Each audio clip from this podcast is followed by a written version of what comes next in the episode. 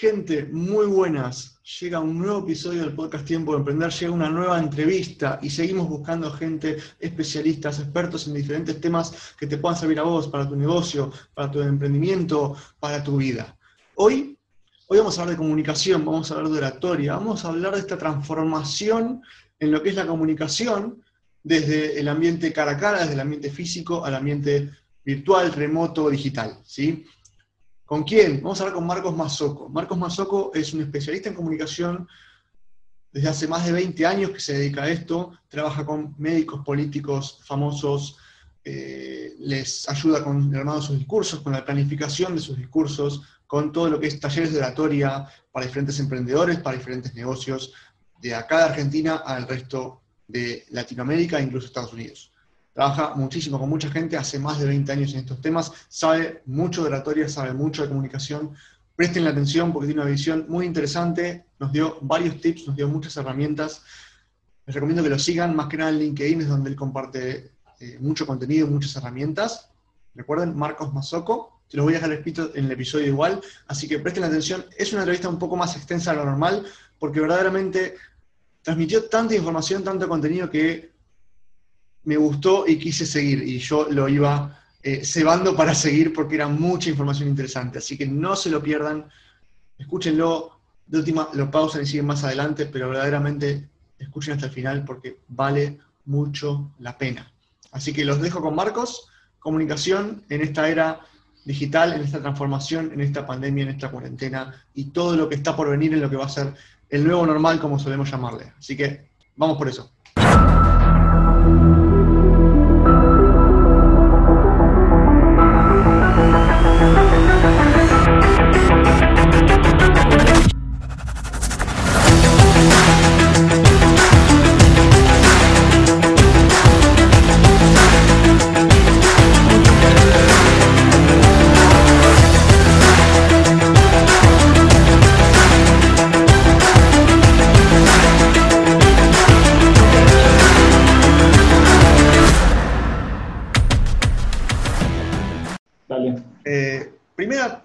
Quiero hacer abierta para que vos nos cuentes un poco es, ¿quién es Marcos Mazoco?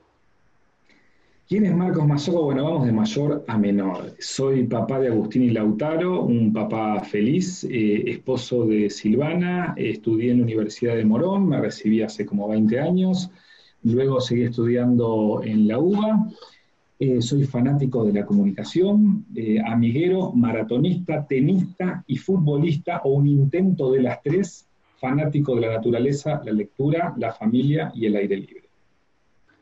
Un montón de cosas. Un lindo resumen. en, 30 segundos.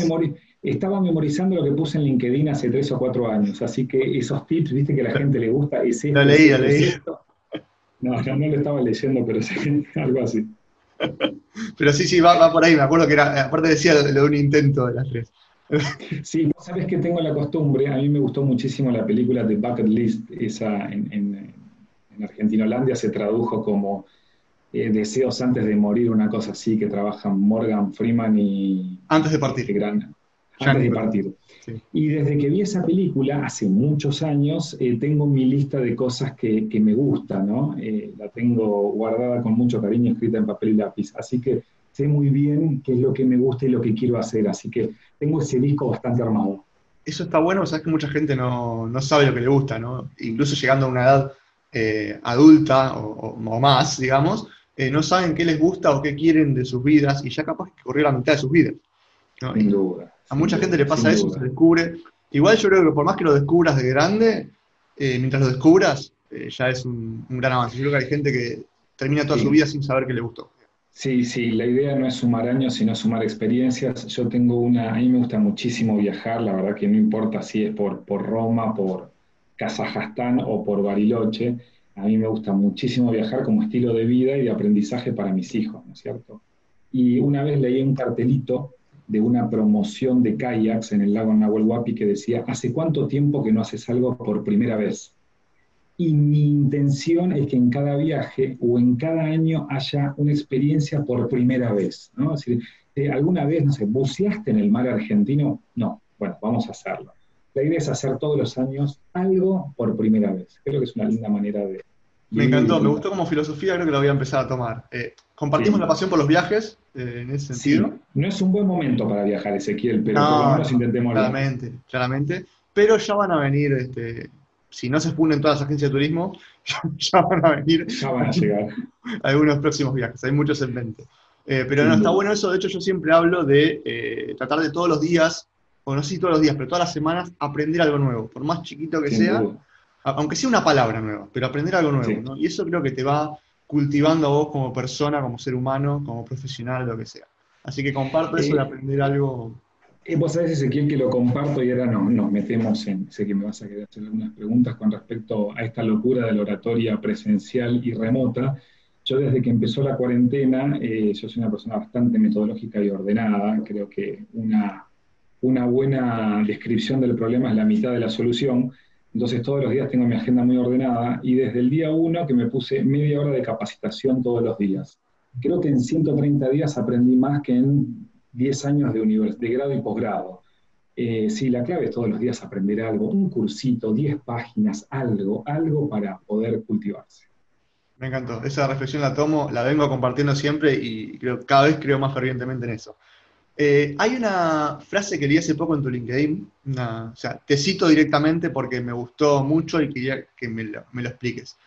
Eh, a ver. Porque sé que la comunicación es el combustible de las organizaciones. Ajá. Y me encantó decir, bueno, la comunicación es el combustible, ¿no? O sea, es como cómo crecemos, cómo nos movemos, cómo vamos hacia adelante, es gracias a la comunicación lo tomé de esa manera. Y Sí, es el combustible de las organizaciones y me acuerdo muy bien, Ezequiel, cuando elegí esa frase, porque estaba a punto de poner es el combustible mental y de las organizaciones. En realidad, eh, a mí me fascina la comunicación, por eso me dedico hace 20 años a la comunicación o más tiempo, porque si voy hacia el secundario y mis épocas también me dedicaba a comunicar y, demás. Eh, me fascina la comunicación y me fascinan los conflictos que surgen de la falta de comunicación. Hace algunos años, cuando estaba en la facultad, leí que el 75-80% de los conflictos en una organización no son técnicos ni operativos, sino que son de origen comunicacional. Claro, lo leí en la teoría. Después, en los años donde uno forma parte de una organización como empleado, como después vas creciendo y demás, te das cuenta que no el 80, el 99,9% de los conflictos son presunciones, preconceptos, prejuicios, formas de no comprender, incapacidades para escuchar, radio pasillo, toxicidades. Y, soy de la idea que una buena comunicación prácticamente resuelve todos los conflictos. Es como en un matrimonio o en una amistad, ¿no es cierto? Cuando uno asume la culpa, cuando uno dice, tenés razón, o cuando uno dice, mm, puede ser esa alternativa, déjame pensarlo, prácticamente el conflicto desaparece hay otras cosas, pero en, el asumir que hay un problema de comunicación, el conflicto se trunca como si fuese con un hachazo. Entonces, sí, soy de la idea que eh, una buena comunicación es el combustible de cualquier organización, empresarial, familiar, matrimonial, cualquier tipo de, grupo de personas. Estimo que conoces el término profecía autocumplida. Viene muy del lado de la comunicación, ¿no? Si todos empezamos a decir que algo va a pasar, terminamos haciendo que pase. Algo así, sí, sí, sí, sí, estoy totalmente de acuerdo. Muchas veces uno dice, a mí me preguntan, Marcos, pero vos este, en tu familia y en tu casa también sos tan buen comunicador. No, la respuesta es no, de ninguna manera. Lo que funciona afuera no, funciona adentro, ¿no es cierto? Es mucho más difícil adentro, sí. Es como el guitarrero, ¿no es cierto? Viste que el guitarrero llega a algún, la persona que toca la guitarra llega a un lugar y le preguntan, ¿no trajiste la guitarra? No, yo vine a comer y a emborracharme. Bueno, al orador le pasa algo similar. Yo muchas veces llego a un casamiento, a un cumpleaños y me dicen, vas a decir unas palabras, ¿no?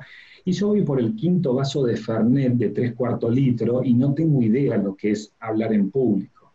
Hace un tiempo se casó un familiar eh, muy, muy cercano y dicho y hecho, ¿cierto? A las 3 de la mañana, ¿quién habla? Y el que habla de oratoria, le hace el discurso a, a los políticos y demás. Marcos decía unas palabras. Cuando terminé, la gente se miró y decía, pero este escribe libros de oratoria, es un desastre. Claro, eh, profecía autocumplida y a veces no. No, no sucede lo que recomiendo. No, y aparte uno va con una preparación, digamos, ¿no? Un libro se escribe preparándolo, un discurso se escribe preparándolo, no es que uno va y inventa palabras. Hay gente que puede tener esa habilidad, yo no, Este, pero, digamos, si vos no preparás un discurso o algo, sale lo que sale, ¿no? Y más con un paso y, y, muchas veces se asocia la oratoria con la capacidad de decir o de adjetivar o de seducir. Y la mayoría de los buenos oradores no son ni buenos adjetivando, ni son buenos improvisando.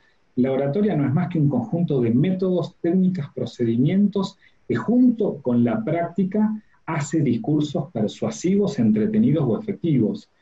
Eh, la oratoria no es más que sal y método. Sal, transpirar y método, un conjunto de técnicas orales, gestuales y procedimentales. Eh, te puedo dar muchísimos casos de grandes oradores de la política o de la humanidad que en sus primeros días eran pésimos comunicadores, pésimos. Es el esfuerzo y el conocimiento de técnicas lo que te hace buen orador. Pero cuidado con esto, está muy bueno lo que decís. Muchas veces uno dice, bueno, improvisa bien. No, la oratoria es simplemente planificar el discurso, no va mucho más allá. Tal cual, tal cual. Sí, yo me doy cuenta con la práctica, aunque me falta un largo camino por recorrer con la práctica, si escucho podcasts anteriores y veo videos anteriores, cómo uno va aprendiendo y toma determinadas cosas y empieza a eliminar algunas muletillas o, Exacto. Pero bueno, sigue habiendo un, Exacto, vos sabés que esto que decís de la práctica, ¿no es cierto? Se ha perdido el valor de la rutina eh, en esta era del multitasking. Em, la rutina significa hacer una ruta, ¿eh? la palabra rutina viene de hacer una ruta. Y no hay músico, ni deportista, ni científico que no haya logrado el éxito sin una rutina. ¿Y por qué digo que es la era del multitasking? Porque a veces las organizaciones, las empresas o algunos autores o gurús dicen que la creatividad es enemiga de la rutina. De ninguna manera. La rutina creativa saca buenas ideas. La ciencia ya ha comprobado hace 10 años que el multitasking no existe. Una persona no puede mandar un mail, participar de una reunión y mostrar escucha activa al mismo tiempo. Pues lo único que podés hacer de dos maneras es hablar con alguien y respirar, o que el corazón palpite, porque es un músculo autónomo. Pero tanto para la oratoria como para el piano, como para el fútbol, Messi ganó no sé cuántas Champions y se sigue levantando todos los días temprano para entrenar dos, tres veces por día, planificar los partidos y escuchar a una persona que en teoría sabe más que él. No sé si es el mejor momento con el técnico que tienen para dar el ejemplo, pero en teoría la rutina es lo que hace a los grandes especialistas. Eh, hace poquito el diario La Nación sacó un artículo que hacía referencia a cuando un experto se transforma en experto. Y los expertos decían que después de superar las 15.000 horas de trabajo en un tema específico, la persona empieza a convertirse en experto. 15.000 horas en más o menos 6-7 horas netas de lunes a viernes. Estamos hablando que son 10-12 años de trabajo sobre algo, 10-12 años para empezar a ser especialista en algo. Entonces, como en cualquier disciplina, Ezequiel, la oratoria es aprender técnicas orales, gestuales, procedimentales y después practicar, hacer rutinas, practicar, practicar, practicar. Vos sabés que yo trabajo mucho con médicos, con políticos, con oncólogos, con personas que hacen presentaciones constantemente y a veces no tienen tiempo para armar una presentación estructurada, con apertura, desarrollo, respetando la técnica del argumento y el refuerzo y demás. Y mi consejo, si tienen solo 15 minutos, es practicar la apertura y el cierre dos, tres veces frente al espejo. O, eh, o ahora en la oratoria remota, haz una prueba de cámara tres, cuatro veces, porque hay más valor en la práctica, en la rutina, en el conocimiento total de cualquier técnica, desde el punto de vista teórico, ¿no es cierto? Así que ahí está lo que vos decís. Te ves en más podcast y salen mejor. Es tal cual, de hecho, se habla, por ejemplo, de los pilotos, lo que tienen que tener para poder ser pilotos, efectivamente, lo tienen que tener 10.000 horas de vuelo. Eso te habla de ya, bueno, decías 15.000. Ya te habla del tiempo que necesitas para poder ser verdaderamente experto en eso, ¿no? Y, en todo, porque, por ejemplo, un músico, si no ensaya la canción y sale de una recital a, River, y no, va a salir bien. O sea, incluso hay prueba de sonido antes del recital. Entonces, efectivamente, la práctica y el método están siempre detrás del que hace las cosas bien. Messi mismo dijo, me tomó 17 años y 114 días ser el mejor del mundo, algo así. no me acuerdo la frase exacta, pero dijo algo así. Y ayer veía la película, antes de ayer veía por vigésimo cuarta vez la película eh, que está algo novelada y suavizada, la película de Freddie Mercury, ¿no es cierto? El cantante de Queen, que a mi consideración es el último gran grupo, la última gran banda, fíjense que de la para acá. no surgieron nuevas bandas, ¿no es cierto?, de música. Marketing era así. Y en los minutos finales, cuando empieza a, arribar el cierre de la película, lo que es el, el, el, aterrizaje de la película, eh, una película tiene una estructura similar al guion de un discurso en algunos aspectos. Él dice, hace tres años que no practicamos, tenemos que ir al Live Aid en el estadio Wembley, ¿cómo va a salir? Y se miran todos como diciendo, bueno, tenemos que ensayar. Y uno piensa del otro lado, pero es Queen, tocaron juntos durante ocho años, ¿qué importa si las canciones no las tocaron en los últimos tres? Y hasta el último segundo que ellos ingresan al estadio de Wembley, la preocupación sobre todo de Brian May, que es el tipo más centrado, ¿no? era el más, el más metódico. organizador, el más metódico por algo es astrofísico, por algo estudió astrofísica, eh, la preocupación de él era hacer un papelón. Y estamos hablando de Queen, cuatro músicos. Claro, en el último tiempo no practicaron. Es como vos decís, Ezequiel, la, la práctica siempre vence al talento, siempre. Siempre, tal cual. Y yo creo que hay mucha gente que no que menosprecia la práctica, ¿no? Menospreciamos, porque yo creo que también en muchos casos lo he hecho. Sí, sí, sí, Menospreciamos la práctica y decimos, bueno, no, ya eh, hice todo esto una semana, ya soy bueno, ya puedo. Y después no te sale y te, y te bajoneas, digamos, ¿no? Y requiere mucho más ejercicio de las cosas, ¿no? No es algo sencillo. Eh, cambiar hábitos alimenticios. ¿no? Yo quiero bajar de peso y me pongo a hacer dieta y a la semana me canso. Digo, no, la verdad que no funciona, no bajo de peso. Y no, en una semana no, se logran las eh, Es, es, excelente el ejemplo. Todos los que hicimos dieta alguna vez lo sabemos, que es una cuestión de rutinas, metodologías y conductas. Eh, nadie baja de peso una semana. Si venís con 30 kilos de peso o 10, no. Es una cuestión de rutina. Es el mismo ejemplo para una dieta, para la música, para un procedimiento científico, para el deporte. No, pero yo le pego bien a la pelota. Sin duda hay gente que le pega bien a la pelota, pero no hay ningún tipo de duda en que si lo practicas, tu movimiento va a ser eh, cada vez más efectivo. Leía sobre Federer, y no, ¿por qué Federer en 18 años de profesionalismo prácticamente nunca se lesionó o no tuvo lesiones graves? Porque su técnica para jugar al tenis es muy, bien, muy buena, ¿no es cierto? Los que jugamos al tenis sabemos que la técnica de Federer es una técnica y John McEnroe era un chacarero, extraordinario, pero hacía cualquier cosa, ¿no es cierto? Jugamos al tenis en los 80. ¿Y por qué? Porque tiene una metodología y esa metodología es rutinada, es rutinada, es rutinada. Entonces, le pegas 150 mil veces por día a una buena metodología. Y sí, vas a ser campeón y no te vas a lesionar. Es uno de los tipos más metódicos que he visto en mi vida. sí, sí, sí, sí, sí, sí, creo que tiene horarios hasta para tomar agua. Sí, sí, sí, es impresionante toda la, rutina que tiene armada y cómo la respeta hace 25 años, no sé. Sí, sí, sí, sí, Y no nos olvidemos que era uno de los grandes calentones del circuito junior de tenis. ¿eh? Federer logra, logra controlar su conducta cuando genera metodología, dicho por Nalbandian. No había persona más calentona en el circuito que Federer. Y vos decís, ¿cómo este suizo que no le tiembla el pulso ni siquiera en el último punto de Wimbledon. Sí, sí, sí, era un gran calentón. No, es increíble verlo como ni siquiera, no tiene expresión ni siquiera. A lo sumo un atisbo de sonrisa que, sale mínimo, ¿viste? Es increíble, la verdad que sí. Y me voy a meter en el tema de lo que es transformación digital eh, y cómo nos pega en la oratoria, en la comunicación, ¿no? Sabes que hace poco estaba preparando una charla para dar, que todavía no la di, la estoy armando, en la que voy a hablar de eh, nueve o diez habilidades que vamos a necesitar de acá al futuro, ¿no? Que ya las necesitamos hoy, capaz ya las necesitábamos antes, pero más que nunca cobran importancia ahora. Y una de esas era la comunicación efectiva. Y creo que va a ser, ya es clave, ¿no? Pero no le hemos prestado tanta atención.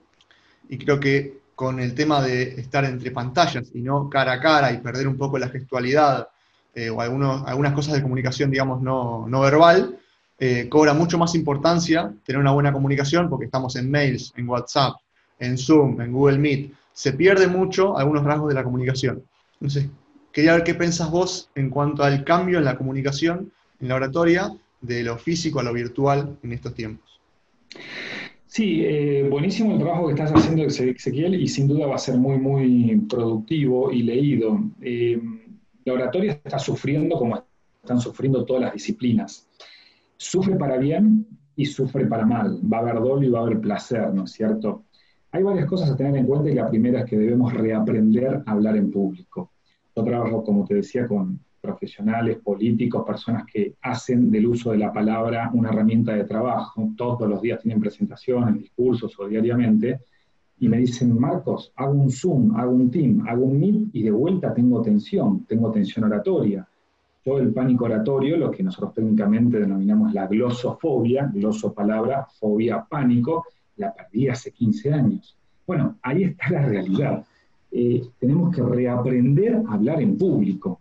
¿Por qué? Porque antes teníamos tres paredes, ¿no? La derecha, la izquierda y la del fondo. Y hoy la pantalla, si no es bien utilizada, más que un puente entre el auditorio y el, orador, se transforma en una pared, en una cuarta pared.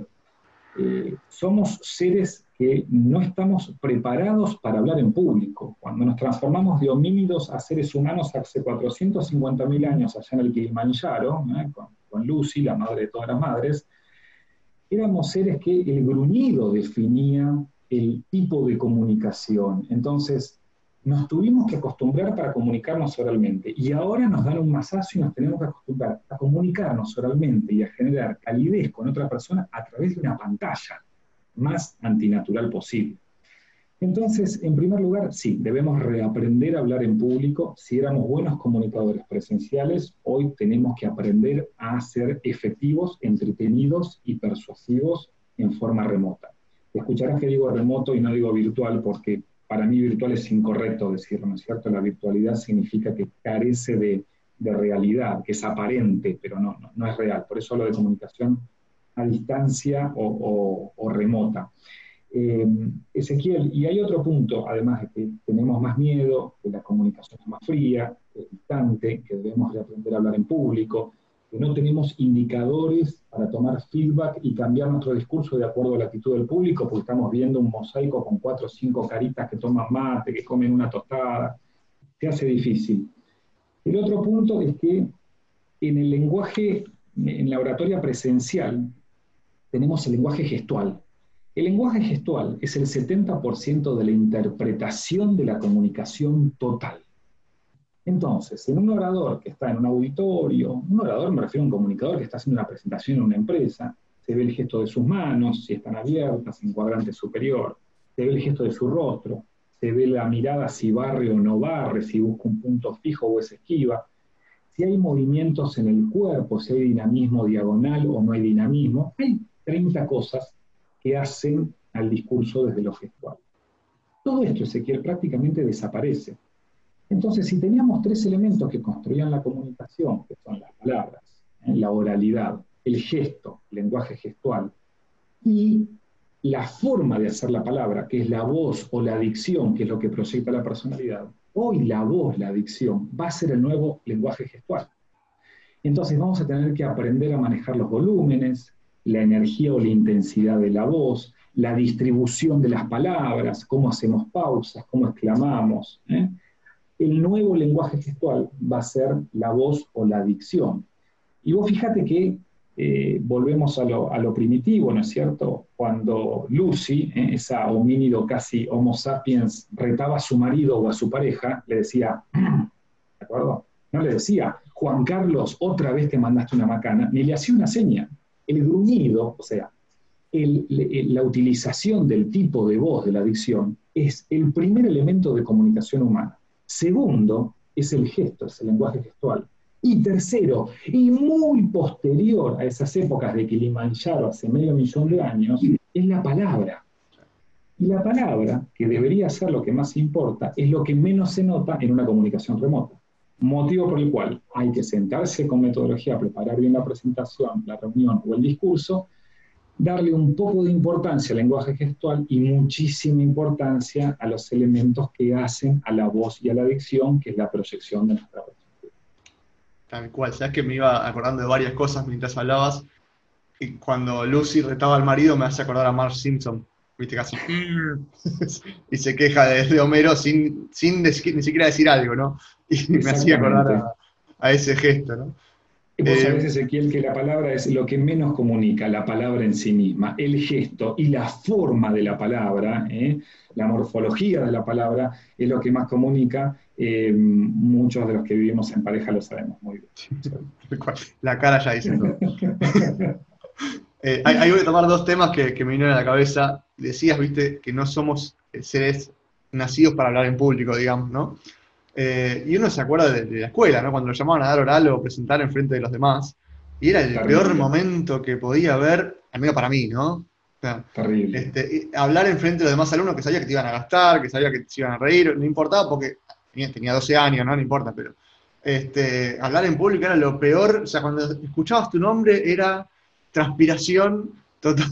Terrible, terrible, terrible. Terrible. Después había siempre uno o dos que no les importaba y que tenían, digamos, menos vergüenza en el sentido, aunque no tuvieran la oratoria, pero no les importaba tampoco.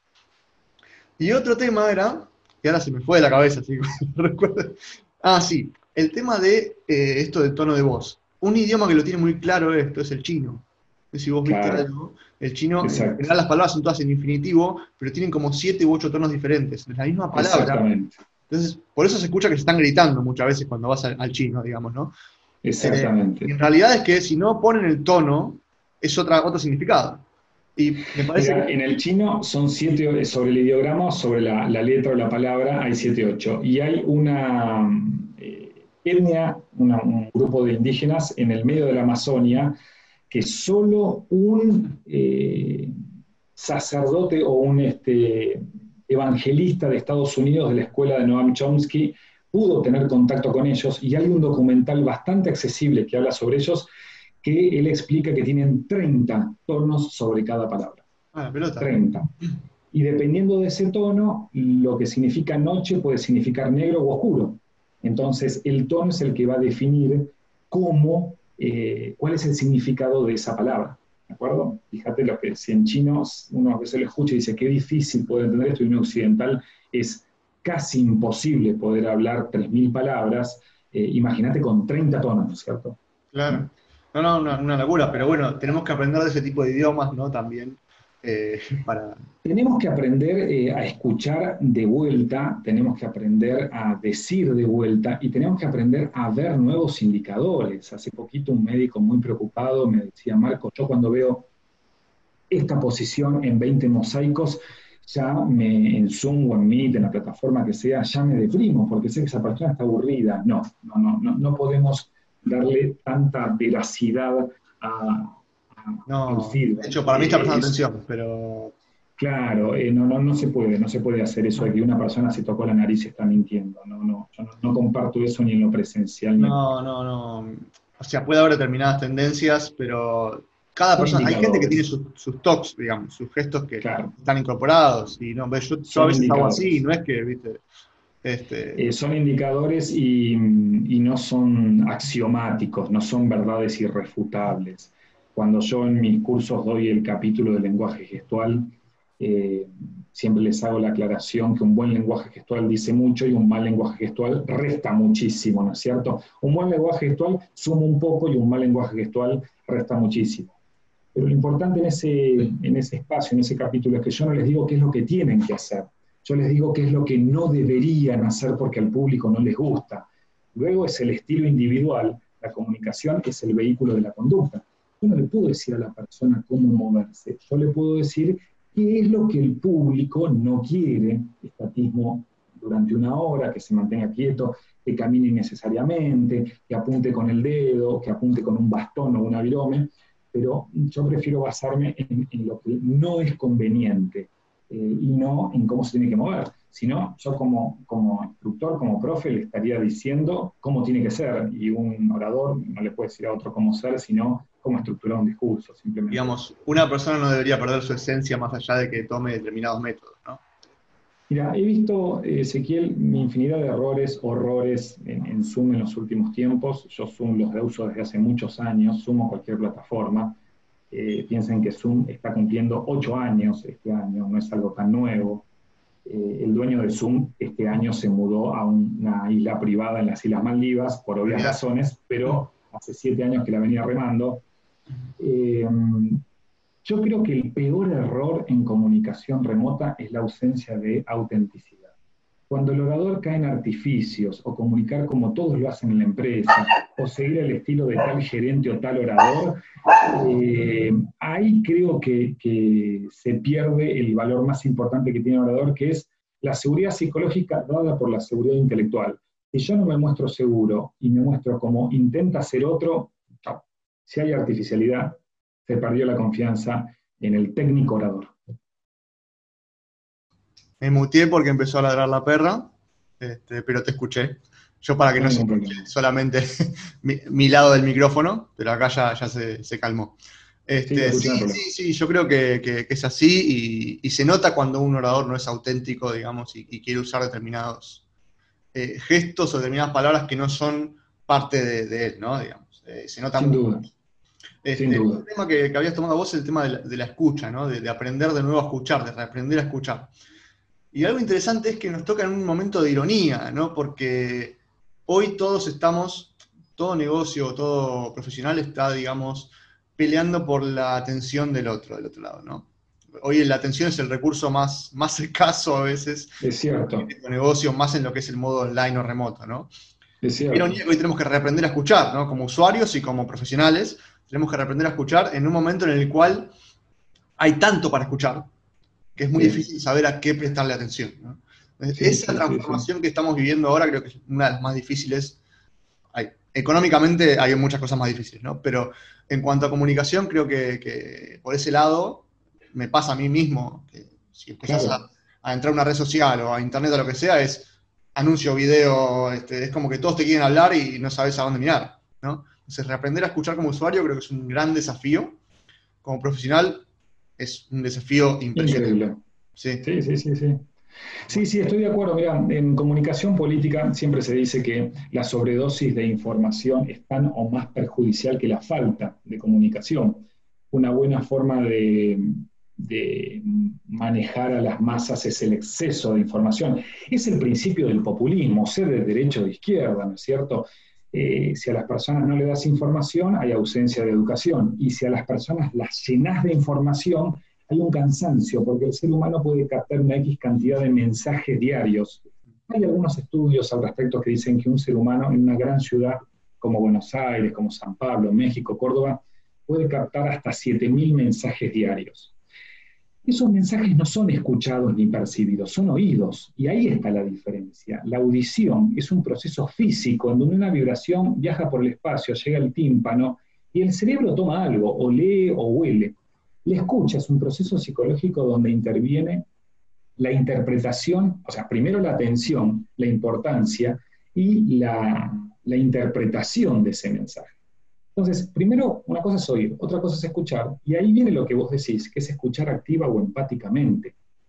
La escucha activa o la escucha empática es intentar leer lo que hay detrás de las palabras o del mensaje. Ese ejercicio es muy difícil de hacer. Y aquellos profesionales o organizaciones que logren que la persona le dé importancia a lo que hay detrás de las palabras, son los que van a tener eh, éxito, eh, por decirlo de alguna manera. Lo que pasa es que eh, es muy grande la, la, sobredosis de información que hay. Vos fíjate, Ezequiel, que la OMS, que puede ser discutido, ¿no? Pero es un grupo de 10.000 médicos muy inteligentes, ya habla del concepto de infodemia. Y la OMS tiene en su página, yo lo cité en varios trabajos que hice, ya tiene en su página oficial eh, que la infodemia puede ser tan o más perjudicial que una epidemia, porque hay un exceso de preocupación, llamado sobrepreocupación, que perjudica al paciente tanto más que un virus. ¿De acuerdo? Yo tengo familiares que están sobrepreocupados por la pandemia, y la mayoría de ellos le preguntas qué haces durante el día, y están todo el día con la tele encendida. Y el valor informativo que aporta la tele durante 12 horas no supera los 5 o 10 minutos de la información que uno requeriría es repetición y sobre redundancia y pleonasmo y redundancia y todo el tiempo, eso sin duda Ezequiel que el cuerpo y el bocho lo, lo, reciben. Eh, y creo que va a ser clave lo que vos decís, aprender a escuchar. En ese aprender a escuchar va a estar saber cuándo apagar Twitter, cuándo apagar la tele, cuándo abrir un libro. Sí, sí, saber que mm, entre varias cosas que hablamos cuando, cuando a alguien con sus redes, especial Instagram, que es lo que más vengo manejando, eh, siempre les digo, no subas por subir, si no subas contenido por subir, por simple hecho de, no dejar de subir algo, no, no, no redundes, no repitas todo el tiempo, no, ¿sí? no subas todo el tiempo por subir, y también del lado del usuario, ¿no? Controlar, de hecho, Instagram mismo te muestra cuánto tiempo pasaste en el día en, su, su, plataforma, digamos, ¿no? Como usuario, yo como trabajo con eso, seguro estoy más tiempo que el resto. ¿no? Claro. Este, pero sí, controlar un poco, decir, bueno, me tomo un tiempo para leer un libro, para meditar, no sé, yo no medito, pero para, para relajarme un rato. Y es algo muy difícil de hacer en estos tiempos. Muy difícil, muy difícil, muy difícil. La sobreconexión es un verdadero peligro. Había un autor que los que trabajamos en comunicación lo conocemos muy bien, el de la aldea global, McLuhan, que hablaba de la temperatura de los medios, ¿no es cierto? Un tipo que fue reconocido muchos años después. Eh, él hablaba que cada medio tiene una temperatura. La tele, por ejemplo, es un medio frío. No quiero hacer teoría. El cine es un medio cálido. Eh, él se murió antes de las redes sociales, pero yo estoy seguro que McLuhan hubiese clasificado a la mayoría de las redes sociales como medios fríos. No, no puede ser, me acercan a la persona. No, lo que genera un libro, su olor, su contacto, no lo genera la tele, lo que genera la emoción de asistir a ver una película, sea artístico, no artístico, no, no lo da nunca una serie de Netflix. Entonces, Saber elegir el medio es importantísimo, Ezequiel, y acaba un segundo axioma de la comunicación que dice el medio es el mensaje. El medio que vos utilices es gran parte del mensaje. El ejemplo es muy cortito. Ustedes imagínense que eh, cumplen 20 años de matrimonio, de pareja. Se levantan en la mañana, su pareja se toma el día y ustedes le escriben un post-it a su pareja que dice feliz aniversario. Suficiente. Llegás a las 8 de la noche a tu casa, te abren la puerta, la otra o el otro esperando un helicóptero para ir a París. Hola, ¿qué hay de morfar? Lo más probable es que te cierren la puerta en la cara, ¿no es cierto? Entonces te dicen, ¿te olvidaste del aniversario? No, no, no, no, me acordé perfecto. Inclusive a las 5 de la mañana te anoté feliz aniversario.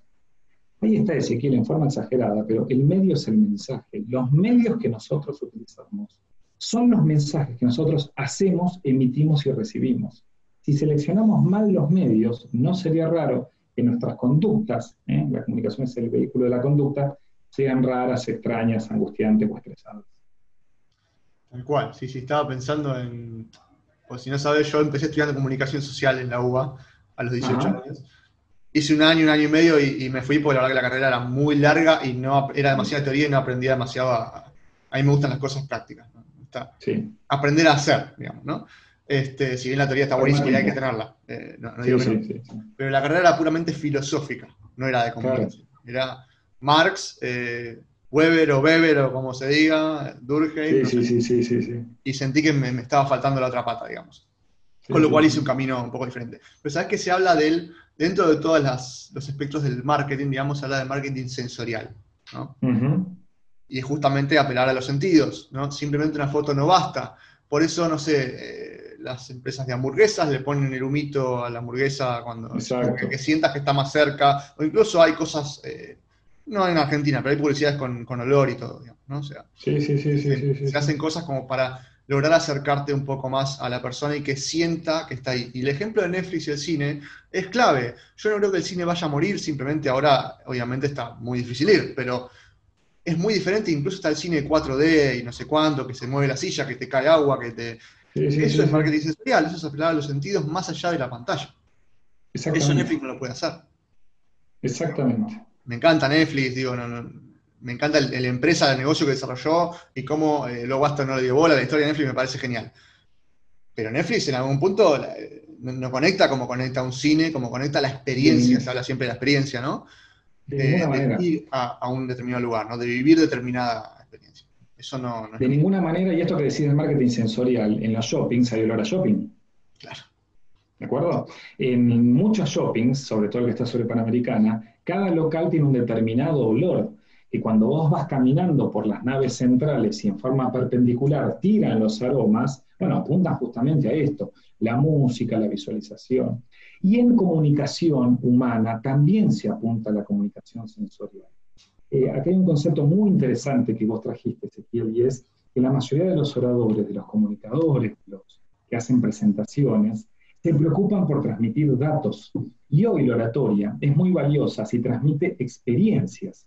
Y para lograr experiencias necesitas de refuerzos. Cualquiera de los refuerzos sensoriales es útil. Por algo, el storytelling, que tiene más o menos la misma edad que el ser humano, está tomando tanto valor Porque aquellos comunicadores que saben construir historias en vez de datos, de información, de evidencia, son últimamente los más cálidos y los más persuasivos.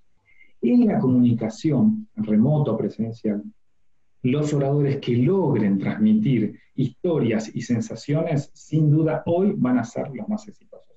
Cuidado, no podemos dejar de lado los datos, la evidencia, el argumento tiene que estar siempre, pero el argumento, el dato, no es el elemento vital a transmitir, porque hoy la oratoria no busca entregar información, como sucedía antes de la revolución tecnológica o de la globalización, sino que lo que busca es entregar aplicabilidad de la información. Cuando a mí una persona me llama para ser un buen orador, no le interesa aprender oratoria, le interesa aprender aquellas herramientas que le van a servir para crecer en su trabajo, para hacer una buena presentación, para ser un buen político, para captar votos o para que lo aplaudan en un discurso. la disciplina en sí misma no le interesa. Lo que nos interesa es la aplicabilidad de la información. ¿Y por qué sucede esto? Porque nosotros ya podemos acceder en forma autónoma y autómata a la información. Hoy el orador no es un informador, sino que es, un, es el que entrega soluciones aplicables, tips, experiencias, opiniones, conclusiones y propuestas. Ese es el buen comunicador. En ese conjunto de cinco aplicabilidades está lo que vos decís que es lo sensorial del mensaje. Bueno, a ver, ¿cómo puedo hacer que esto lo veas, lo huelas, lo tengas más asequible, más aplicable? ¿Me explico? Sí, sí, sabes que hay una frase que me gusta mucho y conecta con esto que es eh, nadie quiere un taladro, ¿no? Saquemos obviamente al, ferretero o al que usa el taladro para trabajar, pero que tampoco igual. Lo seguimos. Este, vos querés afueros, querés el cuadro colgado, querés la solución. Y tal cual en comunicación es lo mismo, digamos, ¿no? O sea, en, mi época, cuando yo estaba en la facultad, hace muchos años atrás, se decía, una, una novia no va al peluquero para tener un peluquero, no, va a ser la más linda de la fiesta y la madrina va a ser la segunda más linda de la fiesta. Y vos no compras un paquete de luna de miel turístico, sino que compras un paquete de armonía, dulzura, enamoramiento, erotismo y demás. Eh, si no logramos identificar eso, le vamos a seguir dando al público información. Y muchas empresas quieren seguir dando información, cuando al público no le interesa la información porque la consigue sola. Hoy más que nunca. Hoy la información está en la palma de tu mano. La diferencia es lo que puedes aportar vos sobre esa información. Ahí está. Vos fíjate que para mi hijo de 12 años, el mail, Twitter y la web son canales viejos. ¿Pero para qué una web? Si yo te busco en la red, ¿pero cómo mail? ¿Por qué me mandas un mail? ¿Para qué el mail? No, hijo, fajate la G Suite de Google, que tenés el calendar organizado, las materias. ¿Y para qué quiero el mail? Cuando hay personas, no en la Argentina, que todavía te dicen eh, es necesario sacar un mail como algo novedoso. Entonces, la comunicación también cambia a una velocidad increíble y lo que pasa es que generalmente no la asociamos con los cambios de paradigma y vamos detrás de ella, ¿no es cierto? Vamos, vamos atrás de, los canales de comunicación. Y en Argentina más que, más que otros. Sí, sí, yo creo que sí. Sí, sí, siempre hay que estar mirando qué se está haciendo afuera inclusive en, términos de, pandemia, de cuarentena o de salida a la cuarentena. Estar mirando qué se está haciendo afuera nos sirve para anticiparnos a lo que va a pasar acá, ¿no? Entonces vemos, bueno, en España están abriendo los gimnasios, ¿qué protocolos están utilizando? Bueno, ¿cómo los aplicamos acá? Lo mismo, no sé si España es el mejor ejemplo, pero ¿qué se está haciendo afuera? ¿Cómo frenó Corea rápidamente la pandemia? ¿Qué hicieron? Bueno, ¿qué podemos hacer nosotros para eso? Lo mismo, ¿no? Exacto. Sí, sí, sí. Lo que se denomina en metodología benchmarking o copiar los modelos exitosos, ¿no es cierto? Si abro una fábrica de gaseosas, voy a mirar a Coca-Cola, sí, sin duda, sin duda. Ojalá que podamos hacerlo y nos dé resultados, ojalá. Sobre todo en el tema de pandemia, ojalá. Ojalá, ojalá. Es, el tema creo que hoy, hoy estamos en una pandemia sanitaria y el año que viene vamos a tener una pandemia económica importante. Eh, con lo cual vamos a ver cómo, cómo sale eso. Yo creo que hay yo trato de ver siempre como tierra de oportunidades, ¿no? Digo, bueno, está bien, hay un montón de cosas en crisis, pero también hay un montón de oportunidades. Y los momentos de crisis como este son cuando más grandes oportunidades surgen y cuando más hay que estar mirando para todos lados y prestando mucha atención. Sin duda. escuchando, escuchando y escuchando, exactamente. Escuchando. Hay una frase muy linda de Pablo Picasso. Una vez una señora le dijo, pero ¿cómo hizo estos cuadros? Usted siempre está inspirado. A mí la inspiración me gusta que me llegue trabajando. Él tenía una metodología de vida diferente, vivía de noche y dormía de día. Eh, que inspiración me encuentre trabajando. Por eso, mucho tiempo de laburo para que cuando uno pueda escuchar, ¿no es cierto?, esté en el ámbito de, las oportunidades, ahí estar laburando, laburando, laburando. Sí, aprovechar el tiempo de no transporte, es lo que hay que hacer. Sí, sí, sí, tal cual. Es que hay una frase que no me gusta mucho utilizar la palabra éxito, porque se asocia un poco al monetario, y yo no hablo de éxito monetario, sino éxito en general en, la consecución de un objetivo, digamos, ¿no? Eh, y hay una frase que dice que el éxito es cuando, y él es cuando, ya es un error de comunicación, pero eh, cuando la preparación se junta con la oportunidad, digamos, ¿no? Eh, se cruzan la oportunidad, si la oportunidad pasa, si el tren pasa, pero vos no estás preparado, pasó y siguió largo. Si vos estás preparado, tenés que estar listo para cuando venga la oportunidad, porque no pasa todo el tiempo, digamos, ¿no? Hoy yo creo que hay oportunidades hay oportunidades y me sumo a lo que vos decís. A mí, yo también le tengo mucho respeto a la palabra éxito y, más en la Argentina donde recibimos todos los modelos exitosos norteamericanos o, europeos y hay que hacerlo con mucho cuidado. Yo soy muy respetuoso, vos sabés, Ezequiel, que yo trabajo, trabajé mucho tiempo en, en otros países, con otros países, en Estados Unidos. Hay que ser muy cuidadoso con eso, ¿no es cierto? Porque recién hablamos de la construcción de la historia, del storytelling la mamá de Bill Gates era directora de IBM y el primer trabajo de eh, Bill Gates fue como programador en IBM, prácticamente con una pasantía de muchísimos dólares que invirtió en su empresa. Warren Buffett, su padre, este gran este oráculo de, Nebraska, de Omaha, su padre era el jefe de gabinete del presidente de la nación. o sea, hay que tener cuidado con esto de los modelos exitosos de garage en donde de la nada construyó un imperio. Son muy pocos los casos. En segundo lugar, no hace falta tener un imperio para ser exitoso, como bien vos decís. Eh, esas personas multimillonarias que ahora las universidades y el mercado nos muestran como ejemplo, tienen muchísimos problemas. Y acá voy a ser taxativo. Muchos de ellos viven deprimidos por la cantidad de dinero que tienen. Entonces, hay que tener mucho cuidado con esto de cómo ser como Steve Jobs o como Bill Gates. ¿eh? No nos olvidemos que Steve Jobs no quiero introducir el tema, pero eh, falleció por una enfermedad que podría haber sido tratable. Él eligió un tratamiento naturista con zanahorias y lechugas, con todo respeto, ¿no es cierto? Pero eh, hay que tener cuidado con ese tipo de cosas. Y a mí me gusta mucho lo que dijiste, la palabra éxito. Éxito tiene un denominador común en muchos idiomas. En latín éxito es exit, en inglés es exit, en francés también es muy parecido. En la mayoría de los idiomas, ¿sabes qué significa éxito? ¿Cuál es la etimología de la palabra éxito? Ezequiel, es salida, éxito. ¿eh? Éxito, salida, es encontrar la salida. Tener éxito es encontrar la salida en un conflicto familiar, en un conflicto personal, en una indisposición laboral donde no estoy conforme, entonces tengo éxito saliendo y buscando algo. Tener éxito es lograr un equilibrio entre las cuatro o cinco cosas que tenemos en la vida, trabajo, salud, familia, amigos, deporte, cuerpo, alma. Cuidado con esos cuestiones exitosas, macro espectaculares, mucho cuidado. de acuerdo, cosas que se vende una idea de éxito en la cual estás eh, con un eh, palo atado a la espalda y una zanahoria con una soga y nunca la alcanzás, ¿no? ¿Viste? Como que estás corriendo una zanahoria que nunca se acerca.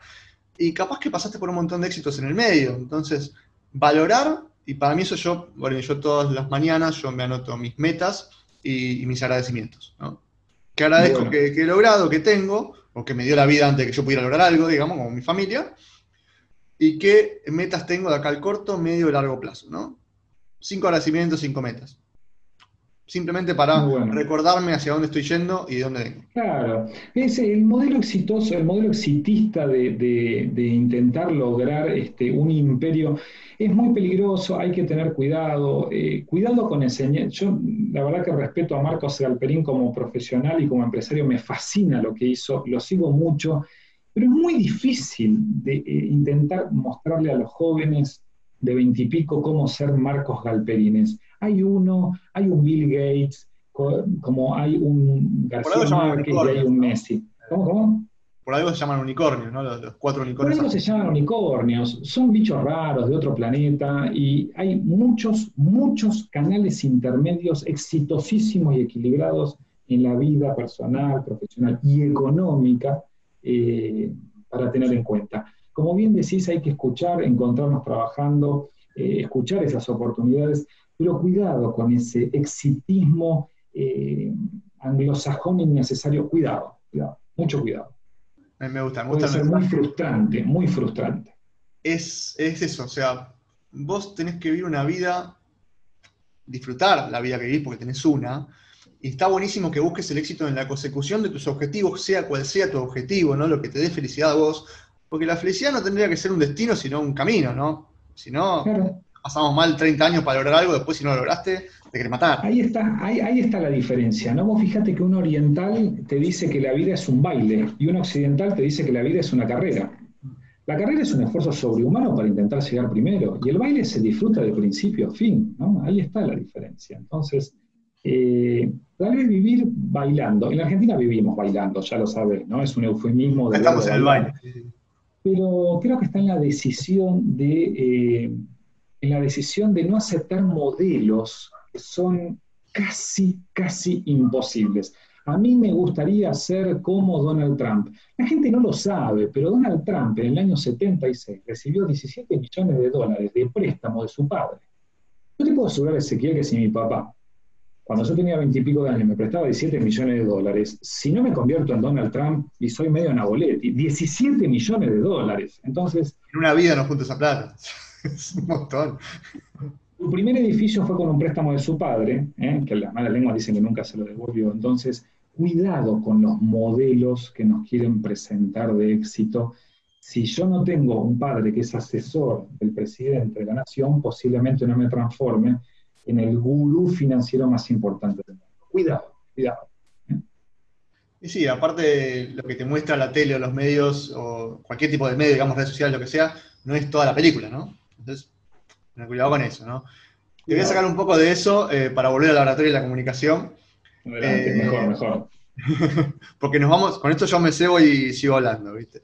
Eh, como vos bien dijiste, has trabajado con médicos, con políticos, con famosos, digamos. Eh, me gustaría, a tu libre albedrío, que nos cuentes alguna anécdota interesante, graciosa, divertida o lo que vos te parezca sobre alguna de esas experiencias que has tenido. Sí, he trabajado con políticos, con presidentes, con algunos famosos, con deportistas, con futbolistas que quieren hablar mejor en esos 3, 4 minutos de cámara post eh, golazo a lo logra, o a parece. River, ¿no es cierto? Este, hasta tengo algún vecino que me pide consejos al respecto. Eh, bueno, una anécdota muy interesante sucedió y tiene que ver con esto de la oratoria remota. Hace muchos años, muchos años no, hace 4 o 5 años, que hoy es muchos, eh, un cliente, una empresa de capitales de República Checa, ¿eh? que tiene presencia en la Argentina, eh, era comprada por un lord británico, un señor de unos 70 años, no sé si Sir Lord, pero tenía título nobiliario.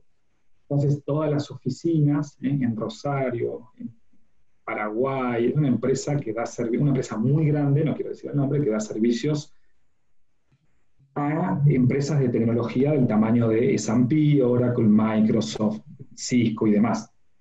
Y bueno, todas las sucursales, las branch, ¿eh? Eh, conectadas eh, en todo el mundo para recibir el discurso de este lord británico que desde un castillo en Inglaterra iba a hacer su presentación y la bienvenida a 25.000 empleados.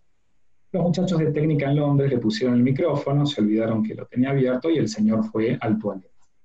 Entonces, durante estos segundos, ¿no? donde no estábamos acostumbrados a los errores y horrores de Zoom, ¿eh? algunos recordarán la pistola desnuda 33 un tercio, ¿eh? en donde el detective iba al baño. Bueno, imagínense lo que fue cuando nunca le dijeron al señor, tampoco se lavó las manos. Claro, volvió al micrófono para dar la bienvenida, la seguridad, se, la seguridad y el profesionalismo se habían ido a cualquier lado, ¿no? Así que esa fue una anécdota que anticipó los errores que estamos viviendo ahora con Zoom y con... Tengo, tengo otras anécdotas. Mira, si te interesa, hay un, hay un perfil de Instagram, una cuenta de Instagram que es Zoom Out of Context Out of context. y tiene varios de esos errores y horrores de, de- de comunicación, ¿no? Sí, Yo creo que- relajarse, sí, sí. Jamás me no, es grave la- si entra un hijo a darnos un beso, grave es ir con la computadora al baño, ¿no? Yo jamás me llevaría la notebook al baño. En todo caso, en todo caso digo, chicos, vuelvo en cinco minutos, me silencio, me apago la cámara. Sí, lo que pasa, Ezequiel, que hay muchas empresas que están abusando del uso de Zoom. Yo recibo muchos comentarios, inclusive de mismos clientes que me dicen, no, Marcos, tengo mellizos de dos años y me ponen reuniones desde las 11 de la mañana hasta las 3 de la tarde. La ciencia todavía no encontró pibes que no morfen, ¿no? Está en la búsqueda de contratar mujeres profesionales exitosas que hablen cuatro idiomas con mellizos y que los pibes no hagan pis, caca y no coman. Es imposible. Esto es lo que hablamos de la sobredosis de información. Ningún ser humano tolera un Zoom de una hora y media ni ocho Zoom en un día. Eh, la selección del canal es la selección del mensaje acorde. Vamos de vuelta. A mí hay una frase que me gusta mucho que es, esto podría haber sido un tweet. Y yo digo, esto ¿Era necesario que sea un Zoom o se solucionaba con un WhatsApp o con un llamado telefónico? Sabes que para mí era, es una frase que tomo prestada de Leo Piccioli, no sé si lo ubicas. Sí, es eh, un fenómeno. fenómeno. La mejor reunión es la que no se hizo.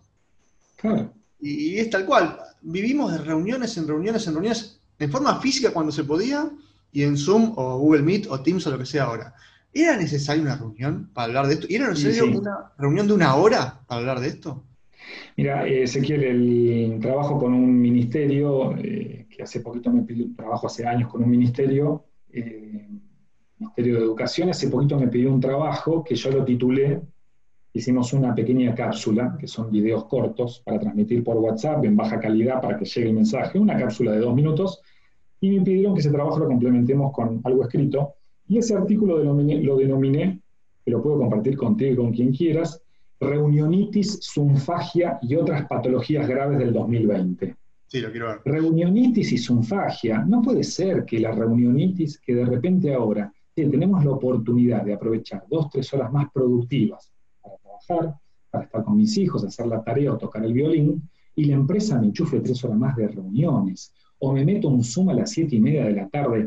¿Qué ser humano tiene ganas de hacer un Zoom laboral a las siete y media de la tarde? Más allá que la ley, en la mayoría de los casos, no lo permite fuera de esas ocho horas legales en todo el mundo.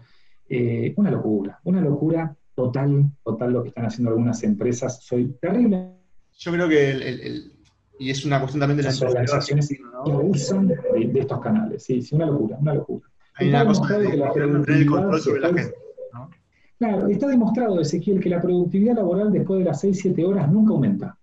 O, nunca aumenta, generalmente disminuye. Es que yo siempre tomo frases prestadas de gente, por lo que vas a ver. Eh, Richard Branson, lo ubicarás, sí. Él dice que mantengas a tus empleados felices y tus empleados se van a encargar de mantener felices a tus clientes. Totalmente de acuerdo. En Argentina es un ejercicio que todavía no se logró hacer, porque hay, no. en el trato al empleado hay eh, un, total, una total falta de respeto a la persona directamente. Ya creo que ese es. No en todas las empresas, por supuesto que no, pero a rasgos generales, el empresario argentino eh, piensa que los empleados son esclavos. Tienen que estar cuando yo necesito que estén y tienen que hacer lo que yo quiero que hagan. es como sí, sí. Vos sabés, Ezequiel, que yo lo, he discutido mucho esto y le, busco la vuelta, y yo no creo que vaya por una cuestión de cultura comercial. Yo creo que va por una cuestión de cultura democrática. Yo lo observo mucho, sobre todo esto, en, los grandes países de, con libertad desde hace ya varios siglos, ¿no? Eh, Estados Unidos un poquito más que nosotros, eh, Alemania, el norte de Italia y sus modelos textiles corporativos que son similares a los, a los chinos, a los japoneses también. ¿Cuál es vos fíjate cuáles son los países con culturas comerciales ejemplares, los que tienen democracias extensas y tienen libertades las personas. El que está respondiendo, el, que está respondiendo en el escritorio, el empleado, es una persona que siente libertad y orgullo, no solo por su empresa, sino, sino por su país. Yo muchas veces veo a los muchachos que están en los peajes respondiendo, ¿no es cierto? Entregando. Yo sé que es un trabajo rutinario que debería eh, transformarse en algo más digital y preparar a esas personas para una transformación. Y vos decís, ¿por qué en Estados Unidos o en Italia este, te entregan con una sonrisa? Creo que eh, el, el, modelo democrático y de respeto por las instituciones hacen que vos también estés más conforme con tu trabajo y puedas responder a eso. Eh, si vos te cuesta llegar tu trabajo, tenés inconvenientes, el empleador, la ley, el IFE, bla, bla, bla, bla, bla, eso se traduce directamente en la cantidad de sonrisa o no sonrisa que haya frente al cliente. No, no. Por eso no creo que sea una cuestión comercial, creo que es una cuestión más cultural. Sí, somos igual de quejólogos, en general los argentinos también. Eh, está bien, no la pasamos bomba, pero tampoco hay muchos que la pasan mucho peor que nosotros. Eh, muchísimo peor pero somos en general quejólogos, opinólogos, tenemos esa, forma de ser, digamos, este, y siempre somos los que peor la están pasando, ¿no? Sí, sí, sí, sí, sin duda, sin duda. Este, así como somos los mejores, también somos los que peor la están pasando. El argentino tiende a tener esa, esa idea, esa autoconcepción, digamos, ¿no? Sí, sí, sí, sí, sí. Pasa. Em, tengo varias cosas para, preguntarte, pero vi que nos fuimos eh, un rato y no te quiero robar demasiado tiempo. Yo no tengo ningún inconveniente, un gusto charlar contigo. Em, a ver, anécdotas te pregunté. Ah, esto que lo tenía anotado me gustó. Vos empezaste como empleado, de hecho vi que trabajaste incluso en banco. Sí, sí. Eh, en área comercial. Después eh, pasaste a fundar una empresa tuya también. Me contabas que después la asociaste, afiliaste con empresas del exterior. Eh, ¿Me querés contar un poco esa historia, cómo fue ese trayecto? Sí, yo no me pongo, ya no me quiero poner como ejemplo de ninguna manera, pero sí recorrí los tres, cuatro caminos que tiene una persona a nivel laboral, ¿no es cierto? Que es el de emprender, el de ser empleado de una gran corporación, ser empleado de una pyme y ser autónomo. Yo sabía desde chico que quería probar esos diferentes caminos. Em, en plena facultad, bueno, como la mayoría de nosotros, entré como empleado en una pyme italo-italiana, italo-argentina, perdón, eh, típico nieto e hijo de inmigrante que le fue muy bien, ¿no? Este, generación Rastrojero, generación Ferrari, generación, generación Renault 18, generación Ferrari, se dice en, en mortandad de pymes argentinas. Y después pasé una gran corporación, Metropolitan Life, una compañía americana donde aprendí el arte de vender y de comunicar. ¿eh? Muy rígido, muy, muy sanguinario, pero la verdad que una cultura admirable a la hora de aprender productividad, porque era una empresa en suelo argentino, pero se trabajaba con métodos eh, más que americanos, neoyorquinos, ¿cierto? Durísimos, donde no había tiempo para, para el saludo, para hablar del partido de ayer de Boca o de River. Olvídate del café. No, no. No, no, no, no, no hay, no Y eso yo después viajando a Estados Unidos y trabajando lo vi, lo comprendí, ahí entendí el porqué de la productividad. Los libros que leen los americanos, los norteamericanos, son los mismos que los nosotros. La diferencia es que nosotros hacemos tres reuniones por día, porque hablamos de clima y de fútbol, ellos hacen nueve reuniones por día, van al foco y ponen horario de inicio y de finalización. Esa es la única diferencia entre un gringo y nosotros a nivel laboral. Después a nivel intelectual y libros leemos lo mismo. Em, trabajé en Metropolitan Life trabajé en BBVA eh, y en Consolidated FJP, y en el 2002, si mal no recuerdo, empecé mi camino como emprendedor. Fundé una escuela de oratoria que duró un año y medio. Mientras mis hermanos iban al exterior por la crisis, yo fundaba una empresa y me iba como gerente comercial de una compañía a fundar algo nuevo. Nadie entendía nada, mis familias. La verdad que a mí me iba bien y como la mayoría de las veces cuando uno emprende y las personas que te quieren te dicen, no, no, no, ¿qué estás haciendo? Hoy me di cuenta que es un buen indicador. Formé una escuela de oratoria en el 2001 y en el 2003 esa escuela de oratoria es absorbida por una sociedad que yo hago con un compañero de la facultad, una sociedad que duró 18 años hasta el 27 de febrero de este año, en donde yo me desprendo de esa sociedad. Comienzo mi camino autónomo, eh, volví a ser autónomo como en el 2001, ¿no es cierto? En el 2015 nos asociamos con una compañía de Estados Unidos, eh, Coral Gables en Miami, compartimos muchos clientes y trabajos, por eso yo desde el 2015 trabajé mucho en y con Estados Unidos. Eh, así que sí, mm, tuve el camino de eh, la, la, pyme, la gran empresa, la construcción de una consultora, el emprendedorismo, el que esa consultora tome un tamaño de pyme, con todo lo que significa empleados, contadores, estructura, pagar cuentas, pagar 931 y demás. Y hoy vuelvo al camino de, de, auto. Solo preneuro. Sí. ¿Cómo, cómo? Solo preneuro. Sí, sí, sí, sí, es el camino que yo elegí, sobre todo por la situación económica mundial, la situación nacional, la situación personal, algunos objetivos trazados, algunos cumplidos, este, sí, sí, hoy elijo este camino. No sé si uno es mejor que otro. La conclusión que sí saco y el mensaje que yo siempre transmito en las universidades es que no hay metodologías laborales, hay metodologías de vida. Una persona no trabaja de emprendedor, una persona es emprendedor. Una persona no trabaja de empleado, una persona es empleado. Em, yo no puedo no trabajar sábado y domingo. Y admiro a mis amigos que el viernes a las 6 de la tarde se van de sus, eh, como empleados de sus enormes empresas multinacionales y si se prenden fuego, no es problema. Todos los que hemos emprendido sabemos que sea el cargo que sea, si el inodoro se rompe, tenemos que salir a comprar una sopapa. Por eso digo, no son metodologías de trabajo, son metodologías de vida. Una persona que es emprendedora en lo laboral generalmente es emprendedora en la vida. Y no estoy haciendo juicios de valor, ¿eh? para nada. Porque no es mejor o peor, son diferentes. Son lecciones. Exacto.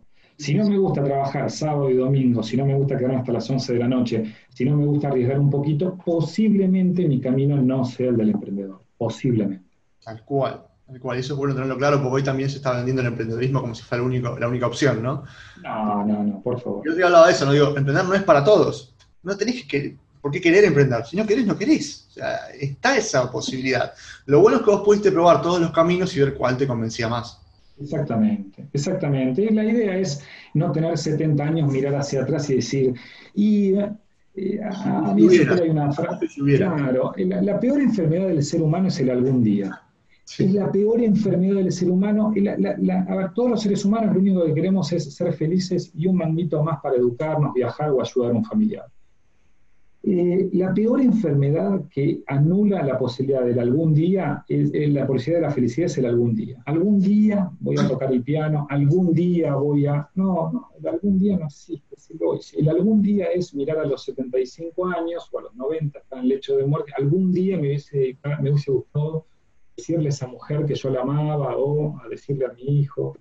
Eh, el día que me compre un auto voy a ser feliz, algún día. es, una locura, Sí, sí, sí, tal cual. Eh, eh, algún día postrega la felicidad, la pospone, procrastinamos, como se dice este, ahora. Claro, el algún día es, es, es, terrible, es la verdadera epidemia, algún día. Sí, sí, sí, tal cual, tal cual.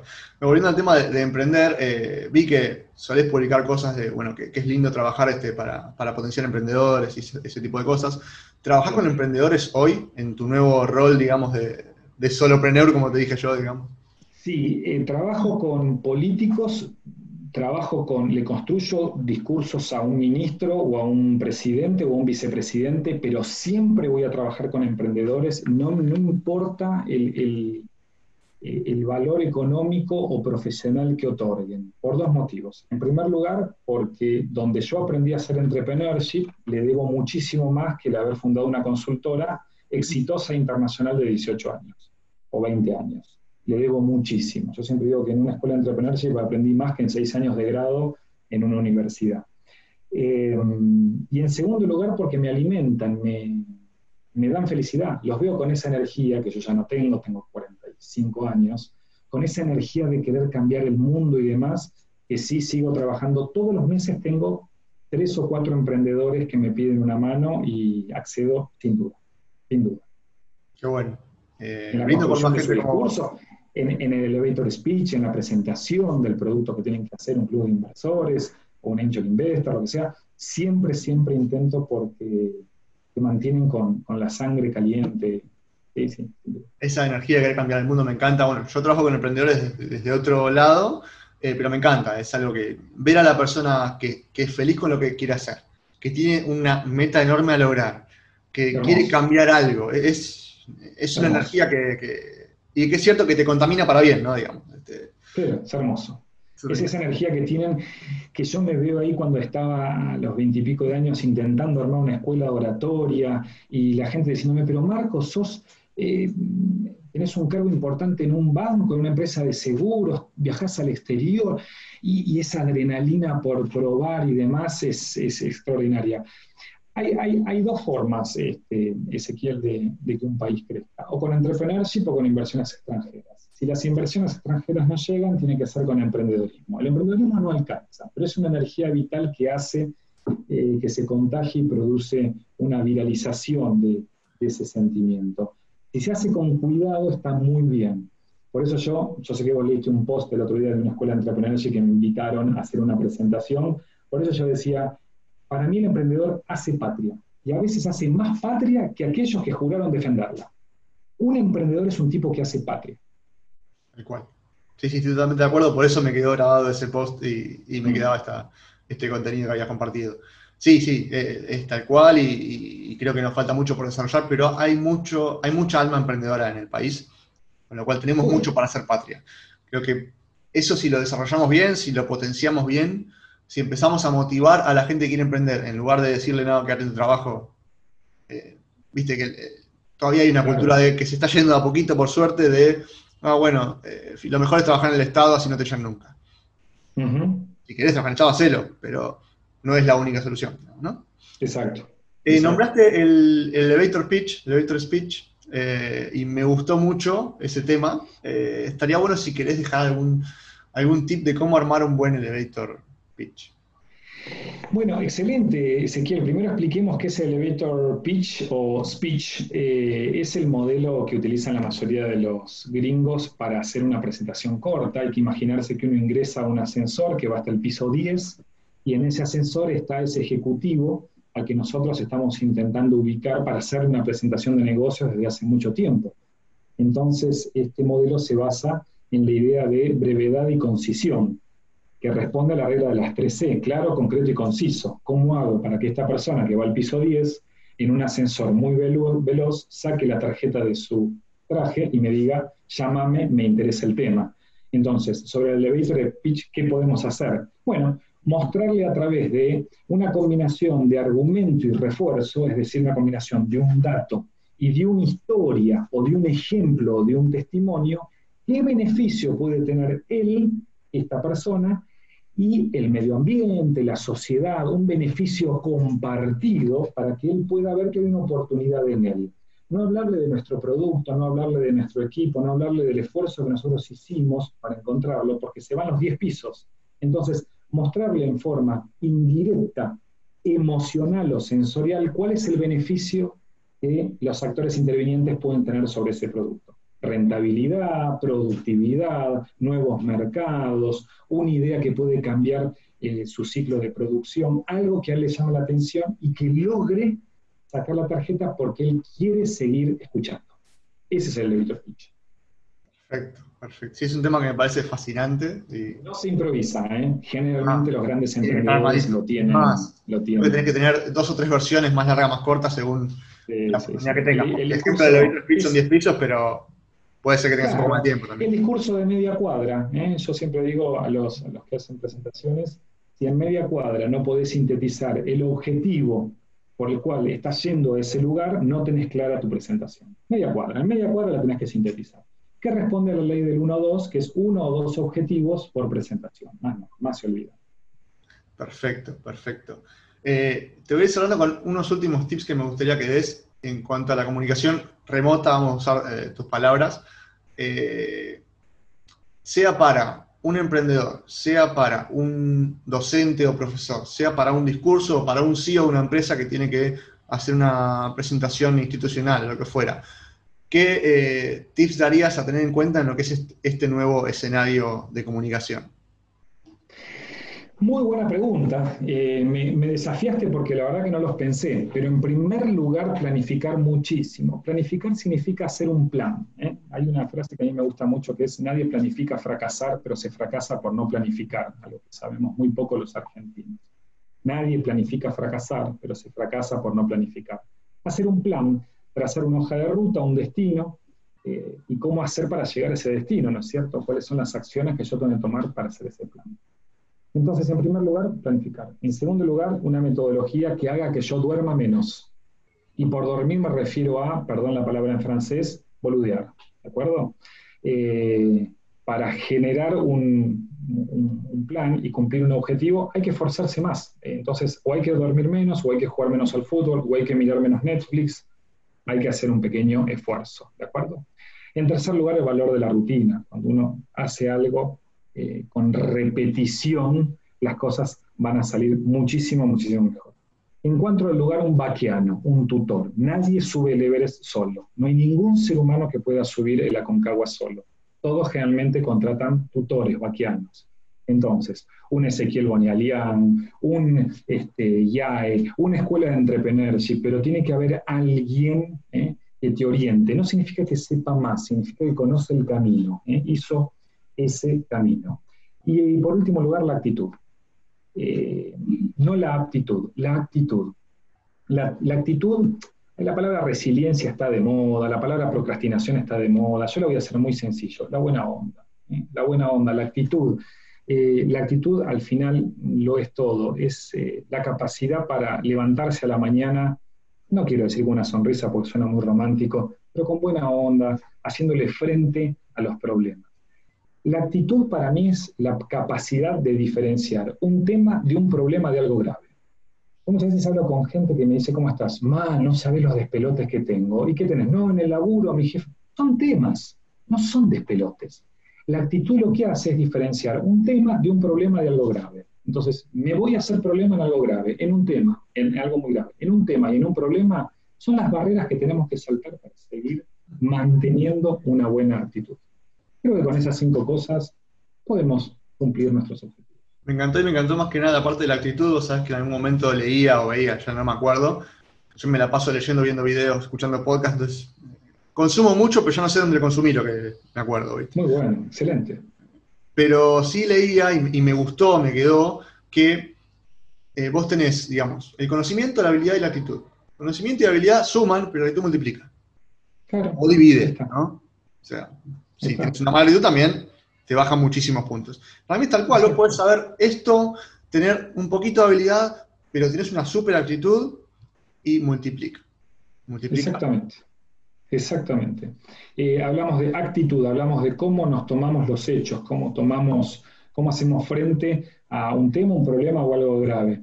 La actitud es mucho más importante que el más grande de los PhD o de los posgrados en el MIT. Que no te quepa duda. Por eso siempre les digo a los que van a comenzar un emprendimiento o algo, eh, busca algo que te guste, más allá de lo que necesite el mercado. O sea, obviamente pensemos en lo que necesita el mercado, pero primero asegúrate que te guste. Porque si no, al más mínimo problema que tengas, lo vas a dejar. O sea, tienes que reunirte con, alguien y no te arrancó el auto. Vas a tirar toda la mierda. En lugar de llamar a un Uber o un taxi, vas a tirar toda la mierda. Perdón por la palabra. Exactamente. En lugar no, se puede, no se puede hacer algo con pasión si no te gusta. A mí la comunicación, la oratoria, construir discursos, eh, construir presentaciones, hacer análisis del discurso, eh, es algo que me fascina por algo eh, es, lo que trabajo. Me preguntas cómo se hace una chocotorta y lo más probable es que entre en conflicto porque yo soy un especialista comiendo chocotortas, no haciendo chocotortas. Entonces, la realidad es que cuando uno encuentra lo que le gusta y lo logra producir y monetizar es un gran camino. No, no es fácil, pero si logramos monetizar nuestra actitud y lo que nos gusta, lo más probable es que las cosas vayan bien. Y ahí vas a multiplicar mucho. Sí, sí, sí. Exacto. Exacto. Me gustó. Los, los cinco tips, los cinco puntos para, esta nueva comunicación me gustó muchísimo. Por último, para dejar un último mensaje. Eh, de acá a, futuro, a la nueva normalidad, como querramos llamarle a lo que, a lo que viene, ¿no? ¿Cuál pensás que es el mayor desafío a nivel comunicación? Bueno, muy buena pregunta también, Ezequiel. Eh, en primer lugar, acostumbrarnos a esto. El mayor desafío va a ser hacer normal esto que es antinatural. Yo no le estoy hablando a Ezequiel, ni le estoy hablando a tus miles y miles de eh, seguidores y, fans y admiradores. Yo le estoy hablando de una pantalla. Entonces, poder hacer normal esta anormalidad eh, creo que es un, un gran, gran desafío y el otro desafío que lo veo muy posible es entender, algo hablábamos de esto al principio mientras compartíamos un mate, Ezequiel, entender que se puede comunicar de una manera diferente, de manera productiva. Entonces, estamos ante un escenario donde tenemos que decidir nosotros, con actitud, si va a ser favorable o va a ser desfavorable. Que el ambiente se limpie, que baje el costo de accidentes, que haya menos muertes en las rutas, que tengamos más tiempo para estar con nuestros hijos, son todos beneficios. Si logramos entender que con un plan entre público y privado, esta nueva new normal, como dicen los americanos, ¿cierto? Este extranjerismo que está muy bien definido, esta nueva normalidad le ponemos un cauce, yo creo que es el gran desafío a, a cumplir. Mientras tanto, es una prueba y error y planificar muchísimo, ¿de acuerdo? Muchísimo, muchísimo para poder aprovechar estos canales. El abrazo se extraña, el vínculo se extraña, pero no hay duda de que eso va a volver, en algún momento va a volver. Sí, a ver, eh, yo soy un, A mí me gusta mucho la, comunicación virtual, estoy a favor por una cuestión de achicar distancias, yo puedo hablar con amigos que están en otro país, eh, en, otra provincia, lo que sea, eh, y limita viajes innecesarios, pero nada reemplaza a la comunicación cara a cara, al face to face. Nada, nada, eso lo sabemos todos. No es una cuestión de que no va a volver el face to face. Vas a poder planificarlo mejor. Claro que sí. Claro que sí. Va a ser una, tenemos que aceptar que va a ser una extraordinaria mixtura, un muy buen maridaje de decir, che, me puedo reunir con Ezequiel sin necesidad de verlo, y cuando me quiero reunir con Ezequiel, no, vamos a tomar una cerveza. Ese es el gran desafío que nosotros tenemos, y detrás hay un gran trabajo de los poderes públicos y privados, sindicatos, empresas de transporte que no van a vender pasajes, es decir, hay que acomodar un montón de cosas que si hay buena voluntad eh, puede llegar a ser productivo. Eh, en, el, año 79, cuando Holanda decide hacer ese gran cambio del transporte eh, por combustible a las bicicletas, no fue por algo positivo, los que se dan cuenta de la necesidad de un cambio son los cirujanos del Hospital General de Ámsterdam, que recibían todos los días muchos chicos atropellados, porque cuando van al colegio se mezclaban los que iban al colegio y al trabajo. Y había muchísimos accidentes con chicos fallecidos, ¿no es cierto? Entonces, es el grupo de cirujanos y pediatras del hospital el que le propone al Ministerio de Transporte hacer un cambio de paradigma para que en un país, en una ciudad tan chica, la gente vaya a trabajar en bicicleta.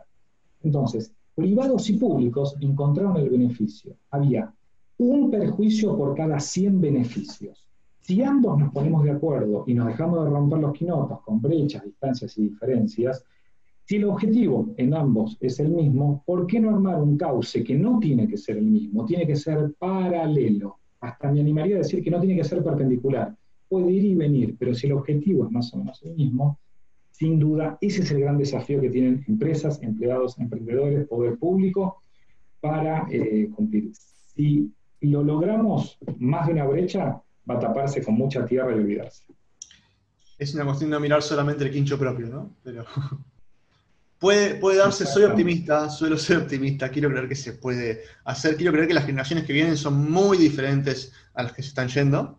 Eh, y quiero creer que entre milenios, centenias y lo que venga, va a haber otro tipo de, dinámica.